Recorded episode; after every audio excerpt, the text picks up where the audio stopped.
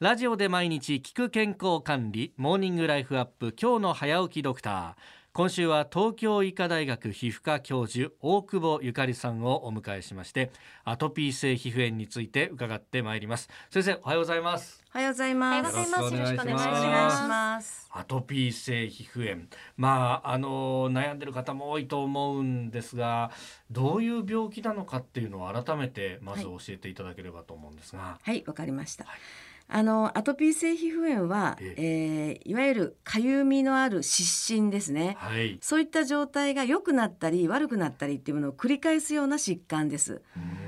で患者さんはですねあのほとんどの方はアトピー素因といってはい。もともとのはい。ご家族からであったりあるいはご自身からであったりそういった素因を持っているというのが特徴ですね。でその素因っていうのはどういうものかっていうと、はいえー免疫グロブリンって言って体のうんうんを防ぐために普通は使うはあのあるタンパク質があるんですけども体を守るためのタンパク質があるんですけど、その中のですね、IgE というものをええ。非常に産生しやすい、あー。作りやすい素因、はい。それをまさにアトピー素因というふうに言っています。やっぱり親がそのアトピー性皮膚炎だったりとかすると出やすいみたいなのはあったりするんですか？はい、あの素因ですので、ええ。やっぱり遺伝的な傾向っていうのはあります。ただしご両親とあるいはどちらかがですねアトピー素因をお持ちでもうん。お子さんは全くアレルギーはないっていう方もたくさんいらっしゃいますし、へえ。その逆でお父さんお母さんは何ともないのにお子さんだけ残念ながらアトピー性皮膚炎になってしまったっていう方もいらっしゃるんですね。ですからこういったアトピー素因って遺伝的な傾向とプラスはい。環境因子ですね。あー。環境因子ってとても大切ではい。その環境因子によって引き起こされてしまうと。眠っていたものが引き起こされてしまうこともあるわけですね。その環境因子って具体的にどういったことなんでしょうか？えーとですね、例えば非常にあの埃が多いような場所に環境が悪いところに引っ越してしまったとかはい。それをきっかけにしてアトピー性皮膚炎が発症してしまったという場合もあります。はいじゃあなんか子供の病気ってイメージもかなり強かったんですけれど、はい。大人でもなりうる。それこそその環境因子で呼び起こされることがあはいはい。るっていうことですよね。そうですね。あのえっ、と元々はもちろんお子さんに多いで多いわけですね。ええで小さい頃はむしろ食べ物ですね。食べ物によるアレルギーが多いと言われています。うん。それがだんだん小学校そして中学校、えーなっていってまあ大人になっていくとだ徐々に小学校以降になると環境因子っていってそういったものが原因になってくることが多いというわけです。